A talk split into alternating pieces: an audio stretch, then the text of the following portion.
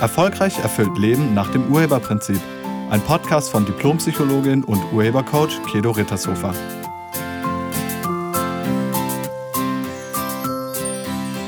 Hallo, herzlich willkommen und schön, dass du da bist.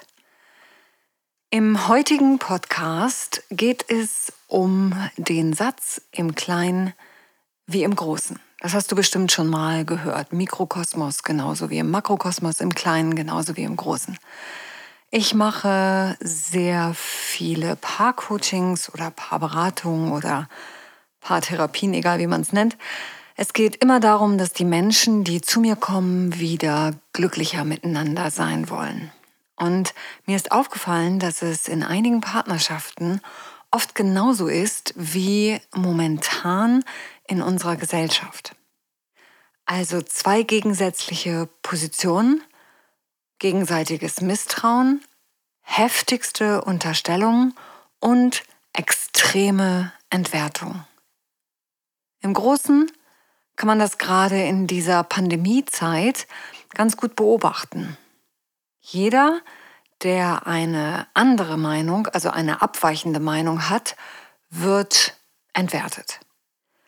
Auf beiden Seiten. Also auf der einen Seite sind die Rechten oder Linken, Nazis, Kommunisten, Antisemiten, Verschwörungstheoretiker, die Wirrköpfe oder einfach nur extreme Spinner. Und auf der anderen Seite sind die Systemkonformen, die Mitläufer, die Schlafenden, die Schafe, die kleinen Soldaten, die naiven oder einfach nur die gutgläubigen Idioten. Es wird sich gegenseitig entwertet, bedroht und verachtet.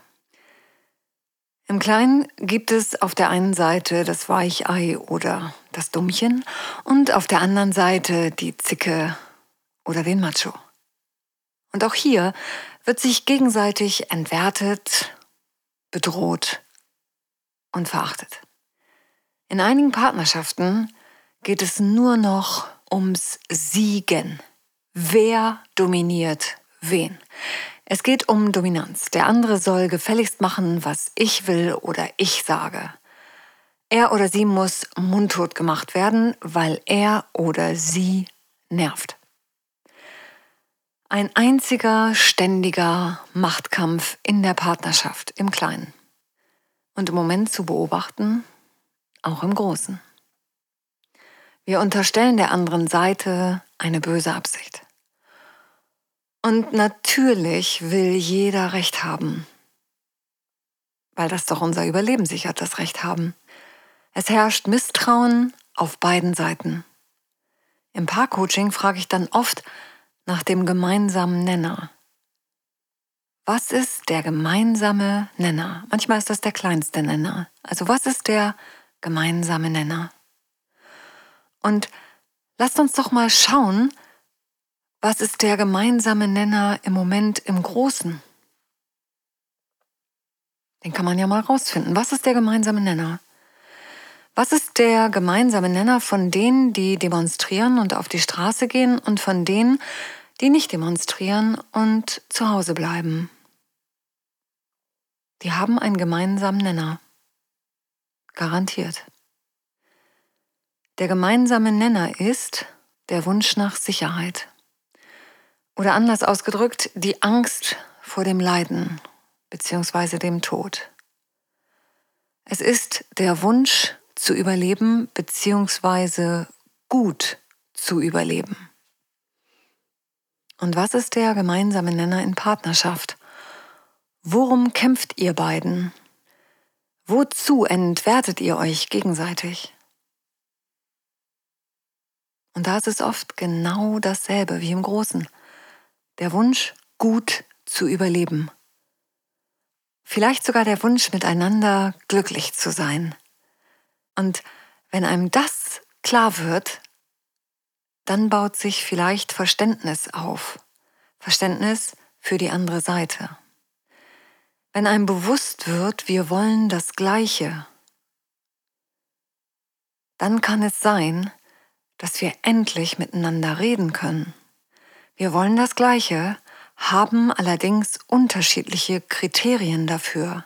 Und Lasst uns das mal an einem konkreten Beispiel anschauen, nämlich an dem Beispiel von einem Paar, was neulich bei mir war, äh, mit denen ich ein begleitendes Paar-Coaching-Programm mache. Also die haben mehrere Stunden mit mir und ähm, über, über einen Zeitraum hinweg. Und ähm, wir nennen die beiden mal Anne und Helmut. Die heißen nicht so, das ist erfunden, aber das dient dem Schutz. Also wir sprechen jetzt mal über Anne und Helmut. Und die Situation, als die beiden zu mir gekommen sind, war folgende. Ähm, Anne ist Ärztin mit eigener Praxis, erfolgreich. Helmut ist ähm, freier Journalist und ähm, den Hauptteil des Geldes verdient Anne. Also sie bringt den größten Geldanteil nach Hause. Und die beiden sind verheiratet, haben zwei Kinder, einen Sohn, der ist knapp zwei Jahre alt und eine Tochter, die ist knapp vier Jahre alt. Und ähm, sie kamen zu mir, weil sie sich nur noch, und zwar seit der Geburt des ersten Kindes, gestritten haben. Und sie kamen zu mir, weil sie wirklich nicht weiter wussten und vor der Trennung standen. Und diese Trennung wollten beide nicht. Und jetzt brauchten sie irgendwie von mir einen Hinweis, wie sie aus dieser Situation rauskommen. Und ihre Streits waren wirklich heftig. Es ging bis hin zur körperlichen Gewalt. Allerdings von Anne ausgehend Helmut gegenüber. Also Anne war körperlich gewalttätig gegen Helmut. Und Gewalt in Partnerschaft, das ist nicht selten. Übrigens auch nicht selten gegen Männer. Allerdings ist hier eine sehr hohe Dunkelziffer. Und weil Männer, die das erleben, denen ist das höchst peinlich. Also die schämen sich manchmal dafür, dass ihnen sowas passiert. Und deshalb reden die nicht darüber. Es gibt Frauenhäuser, aber keine Männerhäuser. Und ich finde, das sagt schon alles. Aber egal, ist ein anderes Thema und darüber möchte ich hier nicht reden. Also ähm, bei, bei Anne und Helmut war es, wie gesagt, richtig krass. Und die beiden haben das ähm, mit mir thematisiert und wollten, dass ich ihnen da raushelfe. Und beide hatten ziemlich festgefahrene und sehr negative Meinungen über den jeweils anderen. Sie war in seinen Augen die Psychozicke bzw. das asoziale Miststück und er war in ihren Augen das faule Weichei bzw. der absolute Versager. Beide hatten als Kind die Scheidung bzw. Trennung der eigenen Eltern erlebt und beide waren davon überzeugt, dass ihre jeweiligen Eltern in deren Ehen etwas grundlegend falsch gemacht hatten und das, was die Eltern falsch gemacht hatten, das wollten Anne und Helmut auf keinen Fall genauso machen.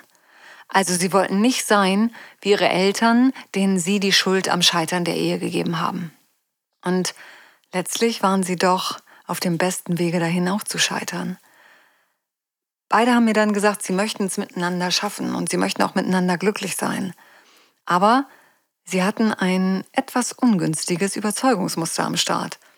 Anne war davon überzeugt, dass ihre Mutter sich immer von den Männern hat äh, dominieren lassen, also unterbuttern lassen und auch verarschen lassen. Und ihre Mutter war drei oder viermal verheiratet und jedes Mal war es in Annes Augen genau gleich. Und das wollte Anne auf keinen Fall erleben. Sie war der Überzeugung, dass Frauen mit Männern nur verlieren, wenn sie nicht aufpassen. Also, um glücklich zu sein, darf man sich nichts sagen lassen. Man darf sich auf keinen Fall unterbuttern lassen von so einem Typen und man muss immer Oberwasser behalten. Das war ihre Überzeugung. Und Helmut hatte auch so eine feste Überzeugung. Er war nämlich der Meinung, dass sein Vater durch seine aggressive und dominante Art und seine extreme Erfolgsorientiertheit die ganze Familie kaputt gemacht hat. So wollte Helmut auf keinen Fall werden. Er dachte, wenn man glücklich sein will, dann darf man als Mann auf keinen Fall dominant sein und man darf auch auf keinen Fall irgendwie aggressiv sein, sondern man muss nachgeben und ausweichen. Und als Mann sollte man niemals den beruflichen ähm, oder finanziellen Erfolg über die Familie stellen. Also Familie und Kinder sollten immer das Wichtigste sein. Das war sein System. Und dann habe ich die beiden nach dem gemeinsamen Nenner gefragt. Und das war echt interessant. Der gemeinsame Nenner war, glücklich sein zu wollen. Scheidung und Trennung vermeiden. Mit anderen Worten, Sicherheit und Leiden vermeiden. Genau wie im Moment im Großen. Tja, nachdem Anne und Helmut das erkannt hatten, konnten sie das System auflösen und dann an einer neuen Lösung arbeiten. Aber wichtig war, dass sie das erstmal erkennen, dass sie eigentlich beide die gleiche Absicht haben und dummerweise in die völlig falsche Richtung rennen. Dass sie mit ihrer Vermeidungsstrategie exakt das Gegenteil von dem erreichen, was sie sich eigentlich wünschen. So, und dann ging es um die Lösung. Also nachdem wir das System aufgelöst haben, ging es dann darum, eine Lösung zu finden, um eben nicht mehr so miteinander zu sein. Und die Lösung findet man nur miteinander. Die findet man niemals gegeneinander. Nur miteinander, nicht gegeneinander.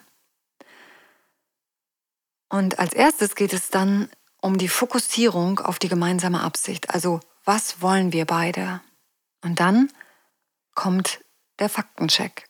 Also, stimmt das, was ich bisher gedacht habe? Stimmt das? War meine Mutter wirklich die Verliererin in der Beziehung? War meine Mutter wirklich das Opfer meines Vaters? Oder war mein Vater der Verlierer in der Beziehung? War er das Opfer meiner Mutter? Oder war mein Vater wirklich der Täter? War wirklich nur er daran schuld, dass die Ehe gescheitert ist? Oder war meine Mutter wirklich die Täterin? War nur sie schuld daran, dass die Ehe gescheitert ist? Diese Fragen gilt es wirklich, wirklich anhand der Fakten zu überprüfen. Auf der Was ist Ebene, auf der Tatsachenebene. Stimmt das, was ich mir bisher immer eingeredet habe? Wie sind die Fakten? Und die Antwort bei Helmut und Anne war, nein, das stimmt überhaupt nicht. Warum das nicht stimmt, würde jetzt hier den Rahmen sprengen, aber ihnen ist beiden aufgefallen, das stimmte überhaupt nicht, was sie da gedacht haben. So, und dann war die Frage, führt mein jetziges Verhalten, also mein Ausweichen, mein alles hinnehmen oder auf der anderen Seite meine Dominanz, meine Aggressivität, führt das zu dem, was ich mir wünsche, Führt das zu einer glücklichen und erfüllten Partnerschaft? Nee, führt's nicht. Auch hier ist die Antwort nein. Dann braucht man eine neue Strategie. Dann gilt es, das Verhalten abzulegen. Dann braucht man wirklich eine neue Strategie. Und dann ist die Frage, wie erreicht ihr das, was ihr euch wünscht? Also wie kommt ihr dahin? Und nochmal, das gilt es miteinander umzusetzen, nicht gegeneinander. Einer allein kriegt die Karre nicht aus dem Dreck. Ihr müsst das zusammen machen. Das geht nur in einer wertschätzenden Kommunikation. Das geht nur miteinander. Das geht nicht gegeneinander. Das geht nur in einem Rahmen von Achtung und Respekt. Das geht nicht mit Entwertung und Verachtung. Solange du den anderen verachtest und als schlecht oder böse siehst, könnt ihr nicht miteinander reden und somit auch keine Lösung finden. Das geht einfach nicht. Also, das Erste ist immer die negative Meinung über den anderen aufgeben. Hört auf mit der Verachtung und mit der Entwertung. Im Kleinen wie im Großen. Ich danke dir fürs Zuhören und ich wünsche dir eine friedliche Woche. Bleib gesund und sei nett zu dir und zu allen anderen. Tschüss. Sie hörten einen Podcast von und mit Diplompsychologin und Urhebercoach Kedo Rittershofer. Wenn Sie mehr über die Angebote von Kedo erfahren wollen, schauen Sie im Internet unter www.urheber-prinzip.de. Vielen Dank und auf Wiederhören.